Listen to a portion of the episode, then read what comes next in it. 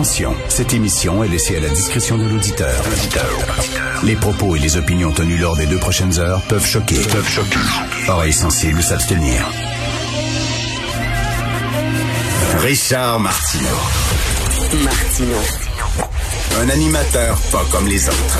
Richard Martineau. Cube Radio.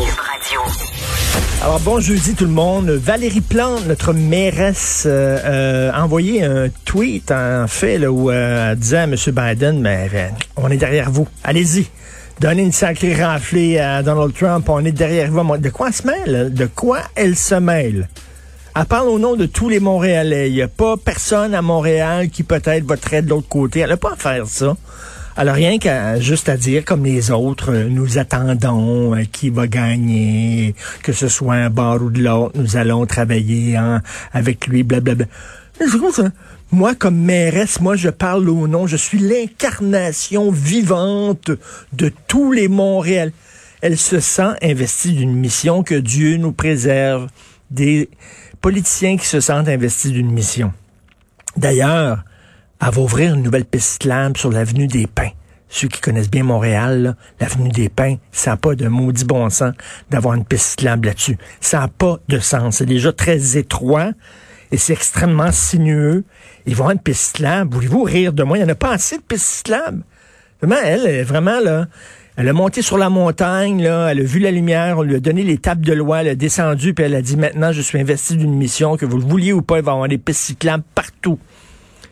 Et euh, en même temps, puis quand je vais parler, je vais parler au nom de tous les Montréalais. Eh boy. Puis j'imagine Joe Biden.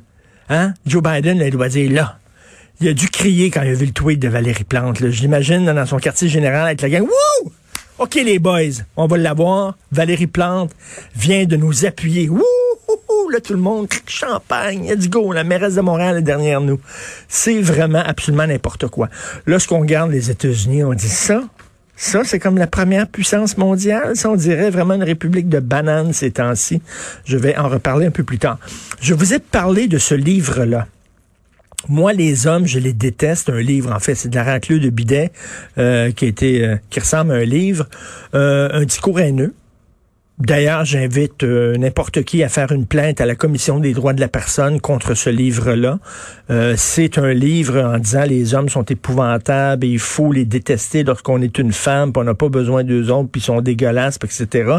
Tout ça sur euh, 90 pages. C'est vendu euh, à Montréal. Je vous l'avais dit, euh, l'endroit où je vais toujours acheter mes magazines et mes revues chaque vendredi. Le livre était à côté de la caisse enregistreuse. Donc, euh, on les gens à lire ce livre-là. Moi, les hommes, je les déteste et c'est vraiment dégueulasse. Et le devoir, aujourd'hui, je vous reparle de ce livre-là parce que le devoir aujourd'hui, si vous voulez savoir à quel point le devoir est rendu un journal complètement cinglé, là. complètement cinglé. C'était pas de Christian Rioux, là. Pas sûr je le lirai souvent. Mais en tout cas, il y, a un- texte de Catherine Lalonde, euh, page, première page du cahier 2, cahier en spectacle, l'interdit de haïr les hommes. Écoutez ça, la plaquette de Pauline Armange, c'est l'auteur de Moi je déteste, moi les hommes je les déteste, révèle à quel point les tabous de même penser à le faire. Alors, Catherine Lalonde dit, c'est-tu drôle dans notre société, c'est tabou de dire qu'on haït les hommes? Hein? Tu parles d'une société bizarre. Vous, où on est rendu maintenant, la misandrie ne- on n'a même plus le droit maintenant d'être exprimé. On n'a même plus le droit. Il y a des gens qui se sentent offensés par ça. Moi, les hommes, je les déteste. Puis là, il y a tout un gros texte là, en disant comment ça se fait que la misandrie est tellement tabou. Je dis, Imaginez, là, moi, les Noirs, je les déteste. Puis là, là, il y a un texte dans le devoir en disant, c'est-tu bizarre, ça? Les gens capotent là-dessus. Moi, les Noirs, le racisme, maintenant, c'est tabou. On n'a pas le droit de dire qu'on déteste les Noirs. Qu'est-ce que c'est ça, cette affaire-là? Les gens capoteraient. Les gens hallucineraient en disant, voyons donc, mais là, le devoir, le devoir se pose des questions. Comment ça se fait que les gens réagissent si fort à ce livre-là? Christy, c'est un discours haineux. Moi, les musulmans, je les déteste. Moi, les nains, je les déteste. Moi, les femmes, je les déteste. Moi, les gays, je les déteste. Il n'y a aucun de ces livres-là qui serait publié et encore moins distribué. Et encore moins encensé. C'est un bordel.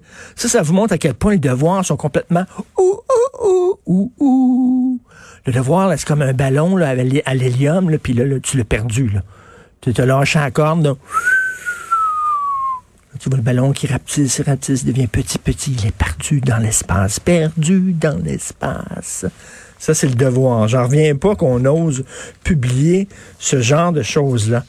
Emmanuel Macron, je l'aime beaucoup, vraiment de plus en plus. Au début, Emmanuel Macron, c'était un Justin Trudeau. C'était quelqu'un qui était très multiculturel, qui était très ouvert, qui était pour la diversité, euh, zélé. Mais là, maintenant, depuis qu'il, depuis quelque temps, euh, avec les attentats qui se multiplient en Europe, M. Macron commence euh, à voir juste. Et là, il dit, c'est bien beau l'ouverture à un moment donné, mais il y a des choses qui sont inacceptables. Et d'ailleurs, bon, il a pris ses distances avec euh, le multiculturalisme zélé de Justin Trudeau. La preuve, c'est que il a appelé François Legault pour le féliciter avant d'appeler M. Trudeau. Ça a l'air qu'hier, il a appelé, finalement, il a fini par appeler Justin Trudeau pour lui parler et le remercier de son appui. Sauf que c'est quand même, là, il a passé devant, par-dessus la tête de Justin Trudeau, puis il a appelé avant, avant le, le, premier ministre du Québec, après le premier ministre du Canada. Le message est assez clair. Il prend ses distances, il est pas très content. Mais là, il a donné une entrevue, il a accordé une entrevue au Financial Times, un quotidien britannique, parce que là, chez les anglo-saxons, aux États-Unis, dans le New York Times et tout ça, et euh, en Angleterre, ils sont complètement cinglés. Complètement cinglés. Eux autres euh, sont en train de boire le coulet d'Erdogan, euh, le fou à la tête de la Turquie, puis ils sont très, très critiques envers Emmanuel Macron. Et on parlait de ça cette semaine euh, avec un intervenant qui, qui nous disait euh, qui nous disait que chez les anglo les anglo-saxons, en fait, c'est l'historien Frédéric Bastien qui nous expliquait que chez les anglo-saxons, le concept de laïcité est pas très compris, est pas bien compris. Pour eux autres, la religion, ça fait partie de toi. Et euh, et te demander, mettons, et le concept de laïcité, pour eux autres, c'est raciste, c'est intolérant, c'est ne pas reconnaître la religion des autres, donc ne pas reconnaître une partie extrêmement importante de leur identité donc, ils comprennent mal. Il y a plein de textes ces temps-ci dans le New York Times et euh, en Angleterre qui attaquent la France en disant ça n'a pas de bon sens, puis leur appui à Charles Hebdo. Là, euh, il a tenu à mettre les, pendules à l'heure, M. Macron, puis il dit, écoutez, là, à un moment donné, ça n'a pas de question de bon sens ce qui se passe. On a le droit d'agir comme on, comme on l'entend. On est une nation souveraine. Il dit, nous nous, euh, nous nous battons contre l'islamisme, contre un projet de haine des valeurs de la France. C'est contre cela que la France entend aujourd'hui lutter, pas contre l'islam, contre l'obscurantisme, contre le fanatisme, contre l'extrémisme violent, jamais contre une religion, nous disons pas chez nous. C'est notre droit le plus strict, de nations souveraines. Nous n'avons pas besoin que des articles de journaux cherchent à nous diviser en disant, là, pouvez-vous nous laisser tranquilles, c'est nos affaires. Vous comprenez pas c'est quoi la loi de la laïcité qui date de 1905. Vous la comprenez pas, c'est nos affaires, c'est notre culture, c'est notre histoire. On a le droit d'adopter ce genre de loi-là et vous devriez au contraire euh, nous aider parce que le combat que nous menons en France, c'est un combat que nous menons au nom de toute l'Europe et au nom de tout l'Occident finalement. On nous défendons nos valeurs et au lieu de nous toujours nous cogner dessus, vous devriez au contraire nous aider. Vous écoutez Martineau.